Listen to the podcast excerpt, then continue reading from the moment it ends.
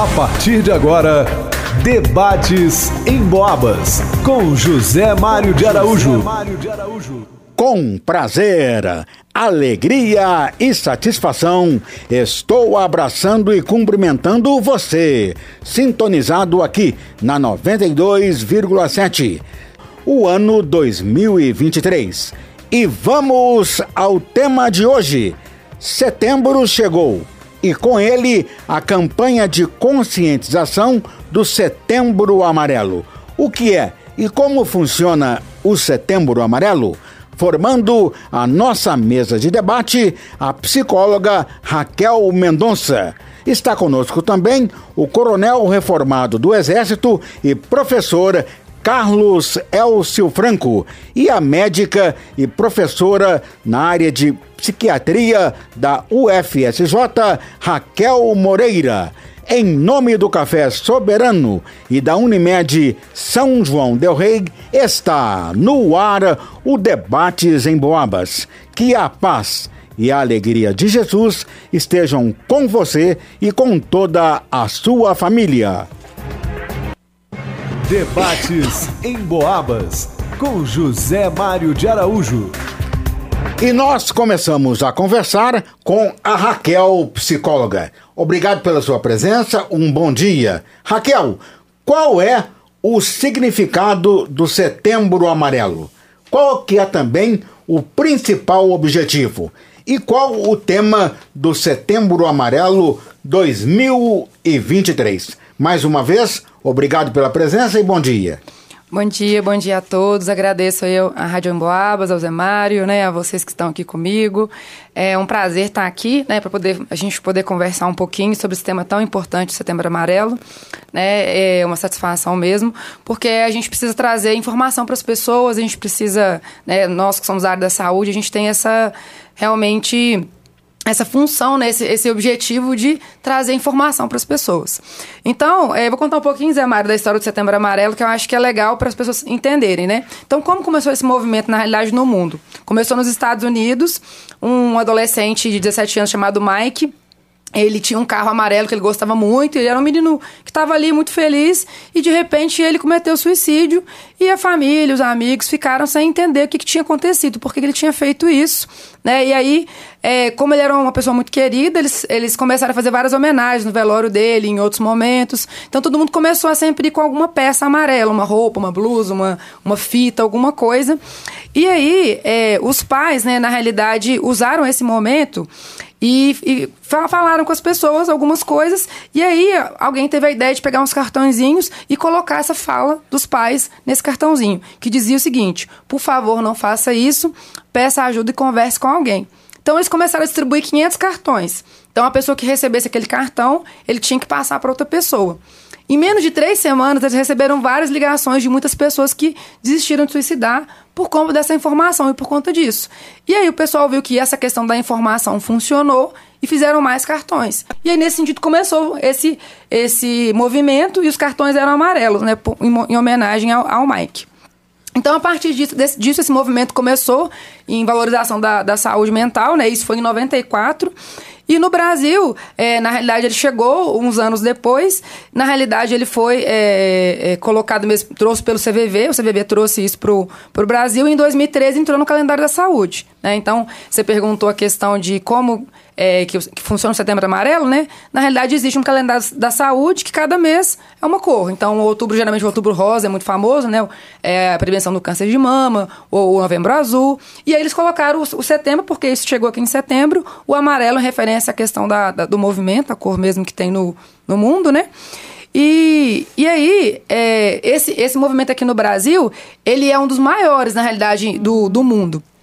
E aí, o tema de 2023 é: se precisar, peça ajuda. Então, qual que é o objetivo do Setembro Amarelo? Ele é trabalhar a prevenção do suicídio, né? Aqui no Brasil, a data de prevenção oficial é dia 10 de setembro, que foi essa semana. Mas é, a ideia é, é, quando a gente pensa em prevenção, o que, que, a gente pensa na realidade? Em tratar da saúde mental, em cuidar da saúde mental. Então, acho que mais do que nunca, é, não só falar em suicídio, mas falar que as pessoas, para elas se cuidarem, para elas é, terem um momento ali de pensar em saúde mental. E eu, não sei se a, a doutora Raca pode comentar melhor sobre isso, mas geralmente as pessoas, né, Mara, elas procuram a gente só no momento de crise. A hora que a situação, ou a pessoa já entrou em crise ou está bem próximo. E o ideal seria o quê? Que a gente cuidasse da nossa saúde mental já, já pensasse assim, como que eu tô emocionalmente? Eu tô legal? Eu tô bem? Se, se eu não tô percebendo que tem alguma coisa estranha, eu preciso começar. Isso é um alerta, um sinal amarelo, né? De que eu preciso me cuidar ali. O CVV, Centro de Valorização da Vida, realiza apoio emocional e prevenção do suicídio, atendendo voluntária e gratuitamente todas as pessoas que querem e precisam conversar. O atendimento é de total anonimato, ninguém tem um nome divulgado e é muito interessante. E ele já funcionou aqui na nossa cidade, em São João Del Rei. E o Carlos Elcio Franco, na época, era um dos voluntários do nosso CVV. Eu começo então com você, Carlos Elcio, perguntando o seguinte: uma tentativa de suicídio pode ser uma chamada de atenção? Obrigado pela sua presença, bom dia. Bom dia, José Mário. Bom dia, Raquel Mendonça. Bom dia, Raquel Moreira, médica, psicóloga Mendonça, com quem tenho o prazer de dividir a mesa hoje. Bom dia, ouvintes da Rádio Emboabas. Com relação a, a essa chamada do José Mário, se é uma tentativa de mostrar, de pedir ajuda, eu como, vamos dizer, leigo diante de autoridades que me ladeiam, eu, eu diria que não é só isso não, o, o Zé Mário. É, a, a tentativa do suicídio, em função de tudo que nós estudamos no CVV, já que lá nós éramos treinados, e aí cabe até discorrermos um pouco sobre a história do CVV. Primeiro eu quero responder a pergunta para não me perder. Sim, pode um do, das, dos sintomas do, do que levam a pessoa a cometer o, esse ato extremo é uma chamada de atenção. Mas existe muito mais coisa que envolve isso. E nós temos aqui, eu tenho os exemplos que a gente coletava, que, a gente, que eu coletei dos nossos atendimentos no CVV.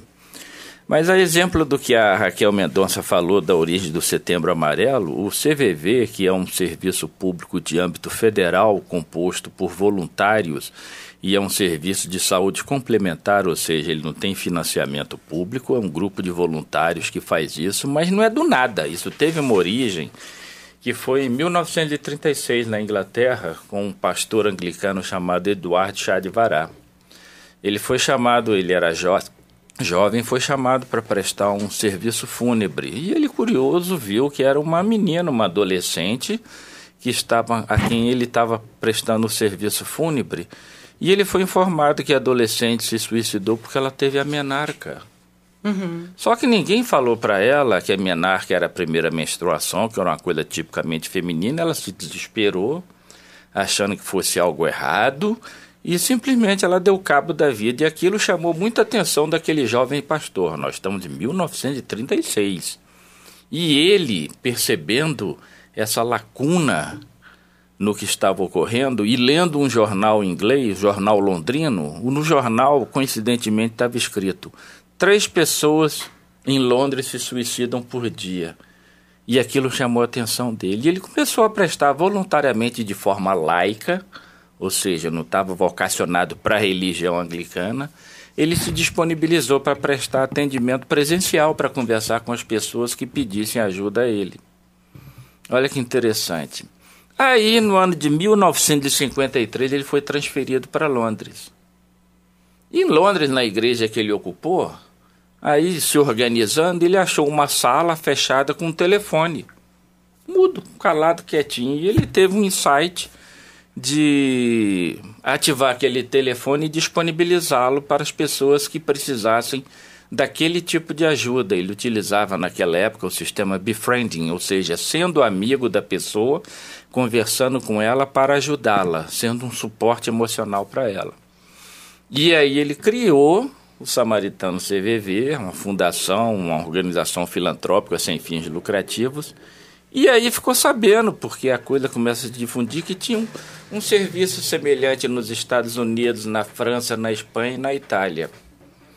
Então ele aprimorou isso daí e começou a seguir os fundamentos de um conhecido seu, Raquel Mendonça, o Carl Rogers, uhum. um psicólogo humanista americano, onde ele estimulava as pessoas a exporem o que elas estavam sentindo, porque no CVV você não aconselha, você não orienta, você não dá sugestão, você escuta e utilizando esse sistema do befriending, sendo amigo, você estimula a pessoa a se questionar e a se reorganizar para tentar é, mudar a vida dela, né? E isso daí acabou se espalhando até que chegou no Brasil no ano de 1963. E chegou em São João del Rei entre 2000 e 2010. Foi um programa muito exitoso, muito bacana. A imprensa, e aqui eu agradeço principalmente o Zé Mário e o da Rádio São João, Geraldinho, eles nos deram um apoio muito grande em termos de divulgação e isso aumentou exponencialmente os nossos atendimentos. A gente atendia de 8 da manhã até a meia-noite, em turno de 4 horas, e era muito interessante. Mas, enfim, em 1963, essa, o CVV chegou no Brasil, aí foi tomando corpo, foi declarado de utilidade pública federal e hoje nós temos 88 instalações. Oh, nós, eu ainda falo como se estivesse no CVV, mas eu gosto muito desse trabalho e se ele voltasse em São João del Rei, eu estaria trabalhando novamente. Tem 88 postos de atendimento, o telefone é o 188 e ele faz o atendimento por telefone em algumas sedes faz o atendimento presencial por carta e por e-mail. E é assim que, que funciona o CVV. Eu vou parar de falar agora, senão vou monopolizar a fala. E eu retorno para você, Zé Mário. Na próxima rodada eu continuo. Bem, a primeira participação agora da médica e professora universitária, a doutora Raquel Moreira.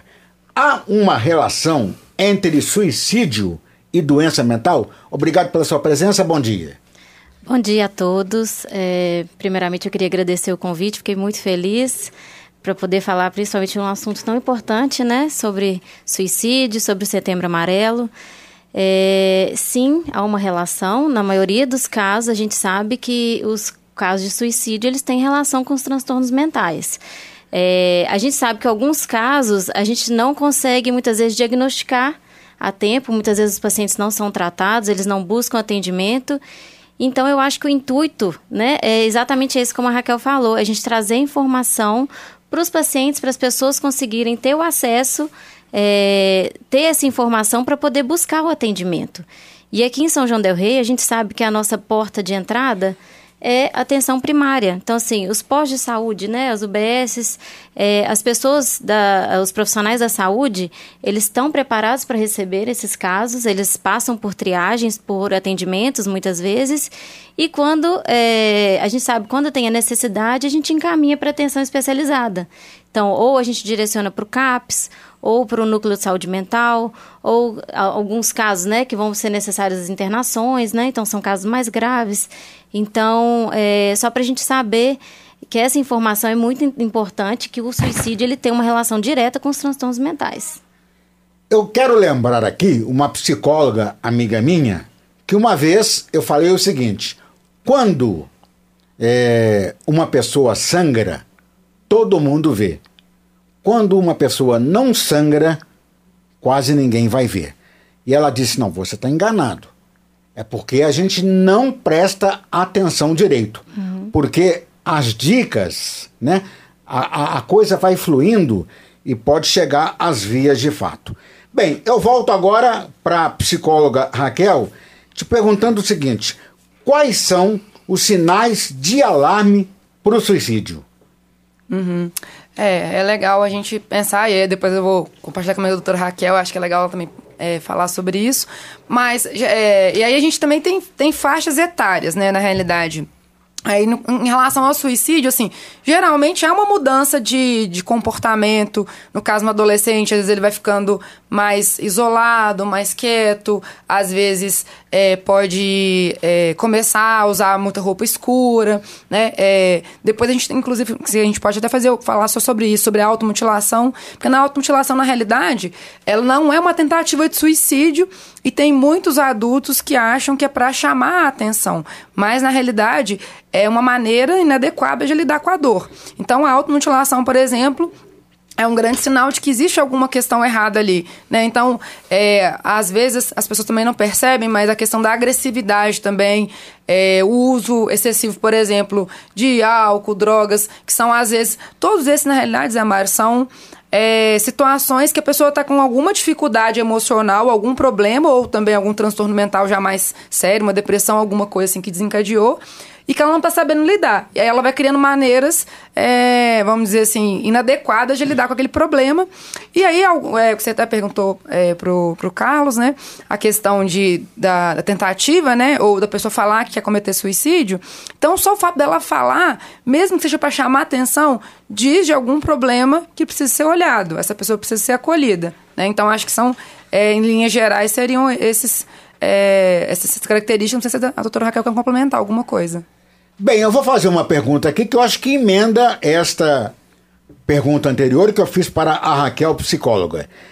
Por que é que algumas pessoas tentam o suicídio quando elas parecem estar melhores, doutora Raquel? Então, é, primeiramente eu vou responder a sua pergunta, que ela é muito interessante mesmo. É, a gente sabe que nos quadros mais graves, principalmente dos transtornos depressivos, então um quadro depressivo grave, que o paciente, o paciente ele, a gente fala que ele tem até uma perda da força, a gente chama de volição, que é aquela vontade de fazer as coisas.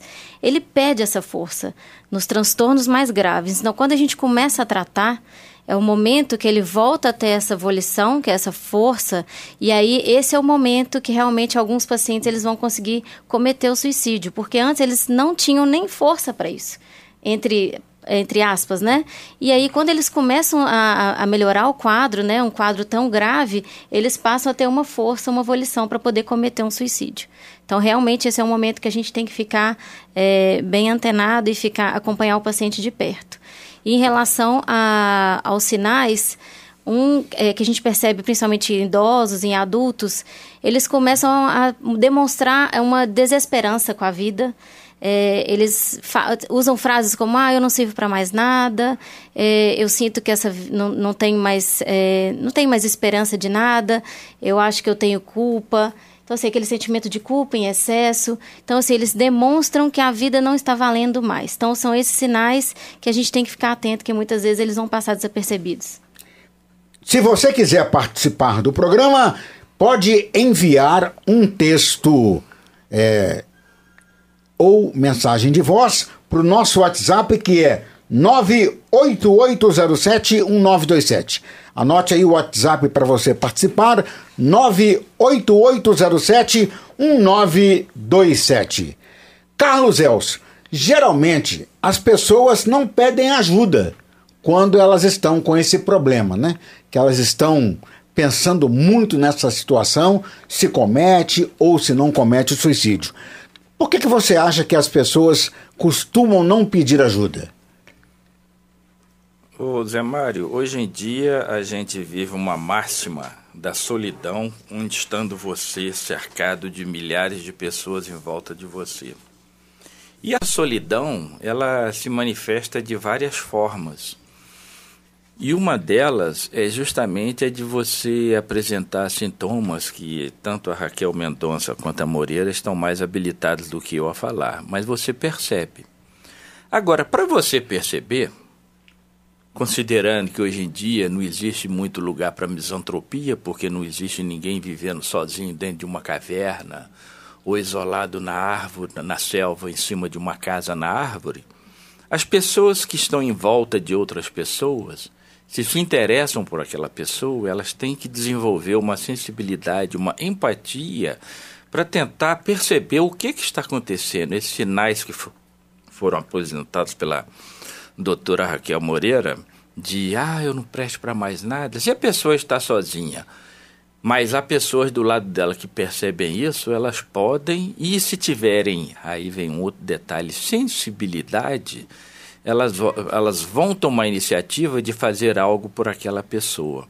Porque não adianta nada você estar com uma pessoa, ela apresenta e manifesta os sinais, se alguém em volta dela não se disponibiliza a tomar uma atitude para ajudar aquela pessoa. Então, nós aqui abordamos o caso da empatia, da sensibilidade. Por quê? Porque hoje em dia a gente está muito em si mesmado, a gente fica muito ligado em si mesmo, esquecendo que o mundo acontece à nossa volta e que nós precisamos conviver e viver com as pessoas.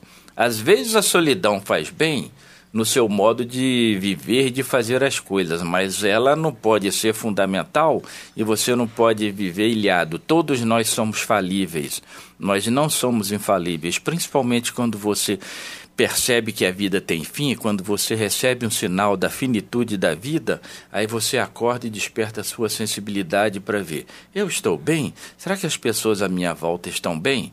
Mas para isso você tem que dar um pouco de si para perceber esses sinais na pessoa. Ou seja, desenvolva a empatia, coloque-se no lugar da pessoa e veja o que ela está passando, desenvolva a sua sensibilidade e Deixe de lado a sua indiferença, porque são sinais que você percebe ao longo da vida que chamam a sua atenção para isso. Eu vou dizer o meu caso específico.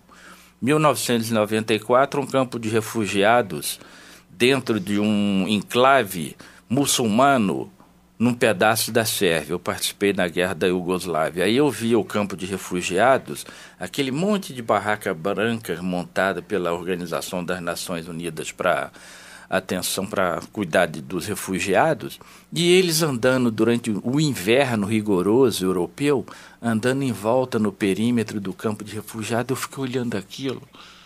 Falei, gente, o que, que, será que está passando na cabeça dessas pessoas que estão andando em volta dessas barracas, sem sua casa, sem sua família, sem o seu lar, sem a sua pátria, sem a sua identidade? Um outro fato que me chamou a atenção é que quando eu trabalhei em Vila Velha, que eu comandei o quartel lá, passa a terceira ponte, uma pessoa se jogou da ponte. E aí, imediatamente, nós isolamos o local e eu fui até lá. E eu fiquei pensando, por que, que a pessoa fez isso? E o outro fato mais interessante que me chamou a atenção, um amigo motociclista lá em Brasília, no Natal ele se fantasiava de Papai Noel e saía pela BR distribuindo presente para quem ele visse na rua na, na estrada. Aí contou-me ele que passando na BR ele viu uma árvore frondosa e uma mulher sentada debaixo da árvore. Aí ele passou, mas aquilo lá mexeu com ele, chamou a atenção. Falei, eu vou voltar lá, por que, que aquela mulher está lá? Ele foi conversar, ela estava triste, deprimida, cansada, e o objetivo dela era dar, dar cabo da vida, da própria vida. Aí ele sentou-se, conversou, conversou, conversou com ela, demoveu aquela senhora da ideia, daquela ideia, e aí a vida continuou. Quando eu vim para São João del Rei com aquilo na cabeça e surgiu a oportunidade do trabalho voluntário no CVV, eu me lembrei desses três aspectos e fui atrás, porque é uma coisa boa de se fazer o trabalho voluntário. E você tendo afinidade e ligação com aquilo, fica melhor ainda para você tentar desenvolver o seu potencial nessa atividade. Raquel, psicóloga. É, é, muito interessante o Carlos falou, essa questão da empatia, né? Que a gente realmente vê é, é, muito isso, porque eu vejo lidando com as pessoas, né? E às vezes as pessoas conversam comigo, é, de, porque elas têm medo, né? Justamente de não serem compreendidas. Então, muito falam assim: ah, eu queria falar com a minha família ou com os meus amigos ou pedir ajuda para alguém, mas é, eu sinto que eu não vou ser compreendido, que eu vou ser julgado. Então, essa questão da falta de empatia é realmente um dos principais motivos das pessoas não pedirem ajuda. Tem vergonha. Tem vergonha, né? E acho que assim, ah, vai falar que eu sou doido, que eu sou uma pessoa fraca. Agora, uma, um outro ponto que, que reforça muito isso, infelizmente, atualmente, é a rede social. Porque na rede social as pessoas têm essa questão de demonstrar que estão muito felizes, que a vida está muito perfeita. Então, o outro se sente assim, tipo, nossa, todo mundo muito feliz, todo mundo muito ali. E eu, a minha vida está muito ruim, tá um lixo. Então, eu não tenho coragem de falar que eu tô que eu, que eu tô tão mal, né? Ou a pessoa tem medo de ser julgada, ou medo de, de se parecer fraca, ou em alguns casos também, a pessoa pede ajuda. mas não há essa empatia. Então ela fala com a família, fala com alguém e ela não é validada. Então acaba que a pessoa às vezes continua. Doutora Raquel. É, só para complementar, que eu acho interessante também hum, lembrar que a gente ainda tem muito estigma, né? Assim, nas doenças mentais.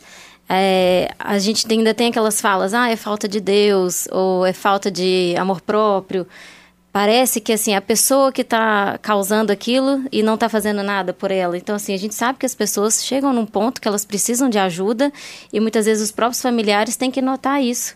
E o que acontece é exatamente isso. Às vezes a pessoa não tem nem coragem de pedir ajuda para algum familiar, sofre sozinho e, e, a gente tem que realmente é, disseminar essa informação para as pessoas, que realmente as doenças mentais elas também são graves, assim como o infarto, né? Assim, nas outras áreas da medicina ou outras áreas, a gente sabe que a gente enxerga mais as doenças é, orgânicas e as, os transtornos mentais eles são muitas vezes é, ainda são muito estigmatizados. Tomam um café comigo, estão tomando um soberano, o Marcílio, na portaria da Santa Casa. O Jô, Jô Pedreiro, lá na Vila Brasil. A Edilaine do Barro Preto, o Beto Neri, o Beto da Farmácia, na Praça de Matozinhos, e o Fernando Sacramento, da Eletrônica Santos, na Avenida General Osório todos e todas tomando comigo um café soberano, café com sabor de amizade. Você está ouvindo Debates em Boabas com José Mário de Araújo. Debates em Boabas com José Mário de Araújo. Vou Voltamos com o tema de hoje, que é o Setembro Amarelo, é um mês dedicado à prevenção do suicídio. Carlos Elcio, você acha que dá para prevenir, dá para prever um suicídio? É, Zé Mário, eu me sinto à vontade para falar isso como leigo, porque a gente passa por situações na vida que só mesmo o peso da idade nos ajuda a elaborar melhor as ideias. Quando a gente é jovem, a gente é impetuoso, movido pela paixão, pela energia, pela saúde, pelo vigor, por tudo. É quando você está se organizando, preparando-se para a sua maturidade pessoal, social e profissional. Então, muitas vezes você releva, relega a segundo plano determinadas emoções, determinadas sensações que, não forem, que, se não forem bem trabalhadas, podem lhe trazer problema. Um exemplo pessoal. Tá, estava eu vivendo o ápice da minha energia e de repente eu comecei a sofrer palpitações no trabalho. E como meu pai era cardiopata, aquilo me assustou. E eu fui no médico, mas com vergonha, porque o pessoal podia dizer: por que isso, capitão novo ir no médico para tratar dessas coisas? Isso é frescura, isso daí é, é, é preciosismo, mas camarada deve ser homoafetivo. Não posso falar outra palavra, senão o patrulhamento ideológico me pega. Aí eu fui no médico, ele falou: Você está com estresse. Eu falei: Ô doutor, estresse é coisa de gente desocupada. Isso na década de 80. As jovens doutoras, que de repente nem eram nascidas naquela época, não devem ter passado por essa transição da percepção e da mudança comportamental do homem diante dos problemas mentais. Isso é coisa de, de gente desocupada. Ele falou: Não, isso é coisa de gente normal. Aí ele perguntou para mim: Você tem hobby? Eu falei: Tenho, eu faço sexo com a minha mulher. Aí ele falou: Não, isso não é hobby, isso é uma função biológica. Eu estou dizendo: Você tem hobby? Coleção de caixinha de fósforo, de tampinha de garrafa, ler, brincar, se divertir, andar de bicicleta. Aí eu olhei para ele e falei: Não, não tenho. Falei: Você precisa de um hobby para você ter um equilíbrio. Foi a primeira chamada que eu tive de atenção com relação a isso. Por isso que você me vê cozinhando, cuidando de jardim. E aí o tempo vai passando, eu me aposentei. E é interessante a quantidade, eu imagino que as nossas duas, Raquel, devam passar por isso, a quantidade de repente de aposentados, recém-aposentados que as procuram para tratar de um imenso vazio existencial com o fim da atividade laboral. Eu sou humano, eu também passei por isso. Chegou num ponto em que a minha querida e amada esposa, que tem empatia, sensibilidade, não é indiferente ao problema do marido, botou o dedo na minha cara e falou: ou você procura ajuda ou eu te faço uma sociedade com você. Eu entro com o pé e você com a busanfa. e aquilo me assustou. Falei: uai, eu precisar de ajuda? Precisei. Eu procurei uma terapeuta. Uhum. Fiz tratamento Legal. com ela três anos e aquilo me ajudou muito. Então você querer dizer que você é infalível, que você não precisa de ajuda, que nada disso vai atrás. Não, você é um ser humano e se você tiver um pouquinho de sensibilidade, se olhar no espelho e fazer um exercício de autocrítica bem profundo, você vai ver, eu preciso de ajuda. O meu corpo está emitindo sinais de que algo não está bem. E a sorte sua é ter alguém junto a você que perceba isso e lhe diga: você precisa de ajuda. Mais sorte ainda se você tiver a consciência de aceitar aquela, aquele comentário e procurar a ajuda. Ela é necessária? É. Zé Mário sabe o que aconteceu com a minha família há nove anos atrás, algo trágico e eu precisei de ajuda e a, a esposa não precisou dizer, você tá, eu fui lá, fiz mais um ano e meio de terapia por conta desse fato que aconteceu. E por conta disso sugeri várias pessoas do meu relacionamento. Ah, não tá bem, tá isso e aquilo eu dizia. Procura um profissional, faça uma terapia. Pô, mas eu tenho vergonha. A vantagem do profissional é que para ela você vai poder dizer coisas que você não diria nem para você mesmo diante do espelho. Acredite no profissional e acredite no resultado. Eu sou o exemplo disso. Enaltecendo aqui o trabalho das duas profissionais e por ser leigo e beneficiário desse tipo de ajuda, eu digo: o corpo emite sinais Vou só complementar minha fala de sinais que a gente recebia quando prestava o atendimento no CVV. De repente, quem está ouvindo pode estar incluído aí, não precisa dramatizar e ficar preocupado, mas se esses sinais se manifestarem repetidamente, de repente é uma forma que o corpo está dizendo: eu preciso de ajuda. Os casos mais comuns que a gente atendia, José Mário: solidão, falta de alguém para escutar o que você precisa falar, porque todo mundo procurava a pessoa e falava: "Ah, que está acontecendo isso", então você ficava ouvindo. Aí quando você procurava alguém para falar de você, todo mundo lhe virava as costas e você ficava: "Pô, eu escuto todo mundo, mas ninguém quer me escutar". Tristeza, ansiedade, pô. Quem sou eu? acho que as duas Raquel podem falar muito do, do mal que aflige a nossa civilização atual, a sociedade atual, que é a ansiedade, fraqueza e debilidade para reagir a situações, os sintomas depressivos e o que é mais importante que eu percebo hoje, que é a falta, a dificuldade de verbalizar um sentimento. As pessoas têm dificuldade de falar com outra, ah, eu estou passando por um problema. E essa dificuldade de verbalizar um sentimento, ou é por vergonha, ou é por medo de ser julgado, ou é por medo de ser discriminado.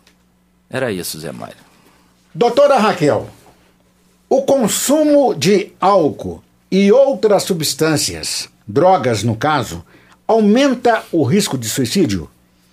Sim, aumenta. Inclusive, é, o uso abusivo né, de substâncias como álcool e drogas, ele é, muitas vezes ele é um, a gente chama de comorbidade, né? Então, o paciente ele já tem algum transtorno, ele acaba fazendo uso de substância, ou até mesmo a pessoa que faz o uso abusivo de substância já é, sim, um fator em si, é, um fator de risco para o suicídio. Quando ele está ainda com uma comorbidade, ou seja, junto a alguma outra doença, outro transtorno mental, aumenta mais ainda o risco de suicídio. Raquel, psicóloga, o que você recomendaria para quem tem pensamentos suicidas? Sempre é procurar ajuda, Zé Mário. Assim, é, se a pessoa. É, é, esse sinal que a doutora Raquel tinha falado, da desesperança, para mim, eu acho que é um sinal assim muito alarmante, porque assim, se a pessoa perdeu a esperança, ela meio que tá, não está acreditando mais na vida, não está acreditando que a vida dela tem, tem solução.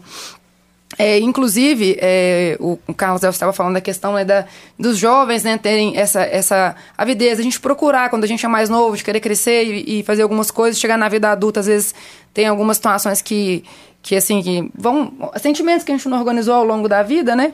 Mas infelizmente eu estava conversando isso com psiquiatras tem umas duas semanas. Que é, isso está se manifestando muito hoje nos jovens. Porque é, na nossa época, né, a gente vem de um, de um outro contexto que a gente tinha uma dificuldade financeira de, ou de outros problemas, então a gente tinha uma, mais aspirações, a gente tinha é, menos acesso às coisas, então a gente às vezes tinha aquela necessidade ali de procurar. E às vezes tem os jovens hoje que eles têm acesso a muitas coisas, celular, a muitos recursos, então já muito jovem. Então, às vezes, ele cresce muito sem perspectiva. Então, tem essa sociedade, às vezes, que coloca muito esse, esse, ideal de ah, eu tenho que ser muito bem sucedido, eu tenho que ter dinheiro, tenho isso, e a pessoa não se vê, às vezes, capaz daquilo ali. Tem questões, claro, com autoestima.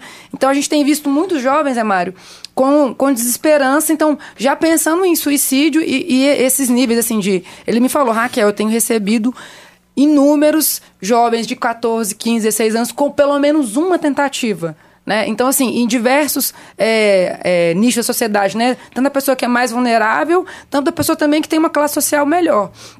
Então, assim, é, independente da situação, eu acho que é uma mensagem para todo, todo mundo, independente da sua idade, assim. É, independente do que você acredita em termos de vida, se você tem uma religião, uma crença ou não, todo ser humano ele existe por um propósito, por um motivo. Não tem como a gente ter vindo ao acaso só estar tá por aqui. Então, se, se a gente existe, nós temos um motivo e a gente precisa acreditar nisso. Então, se eu estou pensando que minha vida não tem sentido, estou pensando em suicídio, então tem alguma coisa ali, não é eu que estou errado, é alguma, algum sentimento, alguma coisa que, que não está legal dentro de mim que eu preciso de ajuda. Não é eu que sou o problema, eu que preciso sair do mundo. Eu, porque tem muita gente, eu ouço muito isso, né? Já ouvi várias vezes. A pessoa fala, ah, o problema sou eu, eu tenho que morrer, e se eu, se eu é, morrer, a minha família vai é, não vai ter mais problema, os meus amigos não vão ter mais problema. E na realidade não é isso, né? O que a gente estava conversando antes. Eu também já fiz por várias vezes terapia. E a terapeuta era muito inteligente, porque ao final da sessão, quando eu estava me despedindo, ela falava: vai tranquilo, vai passar. Essa eu acho uma palavra fantástica, né? Tudo, todos os males. Coloca a cabecinha no lugar, porque vai passar. Agora, doutora Raquel, por que, que os homens cometem mais suicídio do que as mulheres? É, na verdade, o que a gente tem de dados, assim, as mulheres elas tentam mais, mas os homens, eles conseguem realmente chegar às vias de fato, né? eles conseguem é, é, cometer o suicídio e terem esse, vamos dizer, esse êxito, né? Se eles conseguem, é, acho que por eles tentarem de formas mais letais. Então, muitas vezes as mulheres elas tentam suicídio de formas que às vezes a gente consegue, é, no meio do caminho, a gente consegue intervir, o paciente vai para o hospital. Agora, os homens, eles já são, eles fazem de forma mais, é, vamos dizer, eficaz, né? mais letais. Carlos Elcio, eu peguei aqui de um texto do CVV, o Centro de Valorização da Vida, uma frase que eu achei muito interessante. E a palavrinha vai no meio do texto. Em uma era de comunicação acelerada e relacionamentos muitas vezes rasos, líquidos, a compaixão parece uma força poderosa capaz de criar pontes. Gostaria que você comentasse sobre esta compaixão. Compaixão vai muito ao, ao encontro do que foi dito anteriormente sobre empatia. Então, se você é criado num universo onde você dá muito valor a si e ao seu relacionamento unívoco com um celular, com uma máquina, com consigo mesmo, não é um relacionamento bionívoco onde existe ação e reação, isso acaba gerando uma indiferença comportamental, ou seja, você para, você quer dizer, não, você para de ligar para as pessoas em volta de você. E quando você fala de relacionamentos fugazes, passa muito por isso. Eu me lembro de uma coisa muito interessante, duas coisas muito interessantes. Uma dita pela minha sogra, Dona Darcy, com seus 87 anos de sabedoria, que ela dizia que o verdadeiro homem não é aquele que conquista uma mulher a cada dia, mas aquele que conquista a mulher a mesma mulher todo dia. E para você fazer isso, é um exercício de empatia, de compaixão, de tolerância, de reciprocidade, de solidariedade muito grande. E a compaixão, para ela acontecer, você tem que perceber, se, você tem que perceber que aquilo é necessário para você. Para você. Porque muitas vezes, por exemplo, você faz, diz o ditado que você faz o bem, não interessa a quem, ou que a mão direita faz, a esquerda não vê. Gente, mas uma manifestação de gratidão que até um cachorro que não fala e é um animal irracional abana o rabo para manifestar gratidão, o mínimo quando você faz o bem para alguém não é esperar que a pessoa faça o mesmo para você, mas um muito obrigado não faz mal a ninguém. E quem dá, responde aquele muito obrigado é sinal de que ela percebeu aquilo, se sentiu bem e aquele muito obrigado fez bem a ela por, por reconhecer algo que foi feito a ela e a pessoa que fez por se sentir gratificada por ter feito e com isso se sentir estimulada a fazer novamente.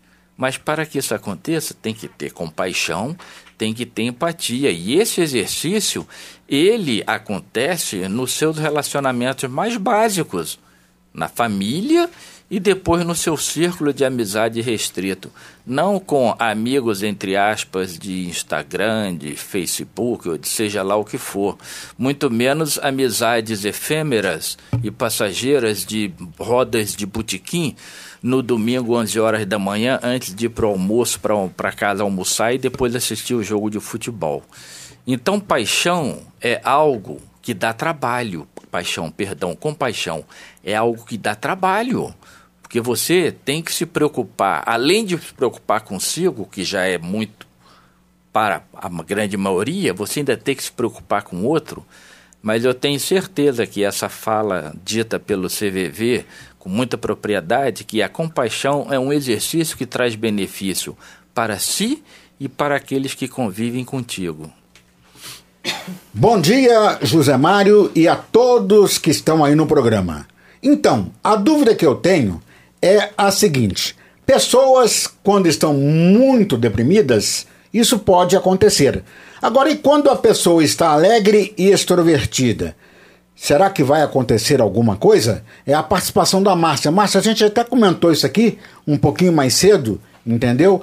É, é uma coisa que não se pesquisa, né? Porque as doenças mentais, se a gente for, e a doutora Márcia aqui pode me complementar ou discordar, se a gente for olhar que agora que o desenvolvimento começa a chegar, a questão dos remédios também são relativamente muito novos, né?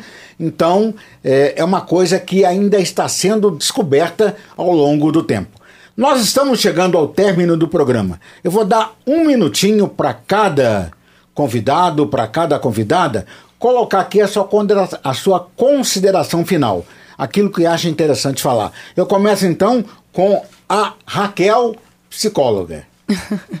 Obrigada mais uma vez aí por terem participado, gente, por terem ouvido. É, o que o Carlos falou foi muito interessante, né? A questão do egoísmo, das pessoas estarem é, às vezes focado só em si, né? E isso não é amor próprio. Então, assim, eu tenho feito até um trabalho nesse sentido, um projeto que chama Ame-se, no Instagram, depois quem quiser seguir lá, justamente para trabalhar a autoestima, porque eu tenho visto que as pessoas estão com a autoestima muito baixa, né? E aí, e aí as pessoas pensam, ah, mas se a pessoa tiver a autoestima muito elevada, ela vai preocupar só consigo. Não, se eu me amo, se eu me cuido, se eu me respeito, eu também aprendo a respeitar o outro, a ver também a dor do outro. Se eu reconheço a minha própria dor, se eu reconheço também os meus, os meus sentimentos, eu também aprendo a ter mais mais empatia e a reconhecer a dor do outro. Então é muito importante a gente saber que o ser humano, no geral, tem valor, todo mundo tem valor, eu tenho e o próximo também tem. E aí tem uma frase que eu, que eu iria finalizar, que eu acho que é muito importante, assim, que eu sempre uso ela no Setembro Amarelo, do Vitor Frankl, né? Que depois, quem quiser conhecer a história dele, ele sempre é muito referenciado no Setembro Amarelo, que foi um, um psiquiatra judeu que viveu no campo de concentração. E ele fala o seguinte: não foi o que fizeram comigo, e sim o que eu fiz com o que fizeram comigo. Então nunca é sobre a nossa dor. Se a gente se concentrar na nossa dor, a gente vai ficar ali imerso né, na tristeza e nos problemas. A gente precisa concentrar o quê? Na solução. O que, que eu posso fazer com a minha minha vida. Sempre há o que ser feito, sempre há esperança. Então, sempre peça ajuda. Essa é a minha mensagem. Obrigado, Raquel. E tem aqui também algumas dicas que a pessoa pode procurar. Tem o CAPS, que é gerenciado pela prefeitura. A porta de entrada pode ser uma UBS, uma unidade básica de saúde. Você conversa lá com o agente de saúde e ele vai ver como é que você vai ser recebido no CAPS. Psiquiatra, psicólogo, a UFSJ, que tem lá um serviço de psicologia aplicada, né? Do, da, da faculdade de é, psicologia. Então, há esses profissionais que você pode procurar. No caso que nós estamos falando aqui, eu sugeriria que você procurasse um psiquiatra que vai entender melhor o problema. E o número 188 188 que você pode discar. E agora a participação final da doutora Raquel. Obrigado pela presença. Muito obrigada. Eu, é, quando aceitei o convite para vir aqui falar na rádio, eu fiquei pensando é, por que, assim, qual que é o intuito da gente realmente falar sobre um assunto tão delicado e realmente, assim, eu pensei em cada pessoa que poderia estar com a rádio ligada, escutando o que a gente está falando hoje. E esse impacto que a gente pode ter, mesmo que regional, né? Mas assim, que a gente vê já tantos casos, né? Assim, tantas, é, tantas notificações em relação ao suicídio ou de outras formas, né? Assim, de tentativas de auto, automutilação, de tanta tristeza que a gente está rodeado. Então, assim, eu pensei que a, a, nossa fala aqui, de cada um que está aqui nessa mesa hoje, poderia chegar na casa de alguém e poderia, de alguma forma, é, ajudar, orientar e levar essa informação, porque eu vejo que tem pessoas que nem sabem da existência do CAPS ou nem sabem que o posto de saúde perto da sua casa possa te ajudar em relação a isso. Então, assim, acho que a importância é nisso, de levar informação para casa de cada um de vocês e que vocês possam repassar isso para as outras pessoas. E eu gostaria de lembrar também que existe Deus. E se você precisar, procure-o, porque a parte espiritual é muito importante no tratamento de doenças mentais. Então não se esqueça disso. E a participação final do Carlos Elcio Franco nesta manhã aqui conosco. Elcio, obrigado pela presença mais uma vez. Obrigado, José Mário. Obrigado pelos ouvintes de disponibilizaram nos escutar. Obrigado pela Raquel Mendonça, Raquel Moreira, pela companhia, pelos assuntos apresentados com profissionalismo, com conhecimento. Eu me sinto muito à vontade para falar o que eu tenho para falar, ô Zé Mário, por não ser da área de saúde. Se você tem um problema, não tenha vergonha de procurar ajuda. Se você é daquele que faz aquela famosa autocrítica no banheiro de manhã cedo, que se olha no espelho, que faz um briefing, um checklist do que vai acontecer no dia, que olha para você e diz: para você mesmo, a sua imagem no espelho, ah, hoje vai ser um dia bom, vai acontecer isso. Se de repente você parar, pô, tem alguma coisa errada comigo, não tenha vergonha de pedir ajuda. Eu sou um exemplo vivo disso e devo isso às pessoas que me cercam, que perceberam o que estava acontecendo e me estimularam a procurar ajuda. Muitas vezes você precisa de um empurrãozinho para superar essa inércia de você mesmo procurar ajuda. E não fique com vergonha, com receio de receber comentários desairosos, jocosos a respeito disso, porque afinal de contas a sua saúde mental diz respeito a você mesmo e ao que de bom você pode fazer para si mesmo e para aqueles que o cercam. Tem problema? Percebeu que algo não está legal? Não hesite em procurar ajuda, faça-o. Há profissionais habilitados, competentes e com recursos para ajudá-lo. Há o serviço público, há os planos de saúde, há o trabalho remunerado, trabalho gratuito, trabalho voluntário. Mas coloque na cabeça, procure ajuda. Beijão Carminha, beijão Rafael, beijão Hugo aí no céu. Tenham todos um bom dia, uma boa tarde e um bom final de semana. Debates em Boabas, com José Mário de Araújo.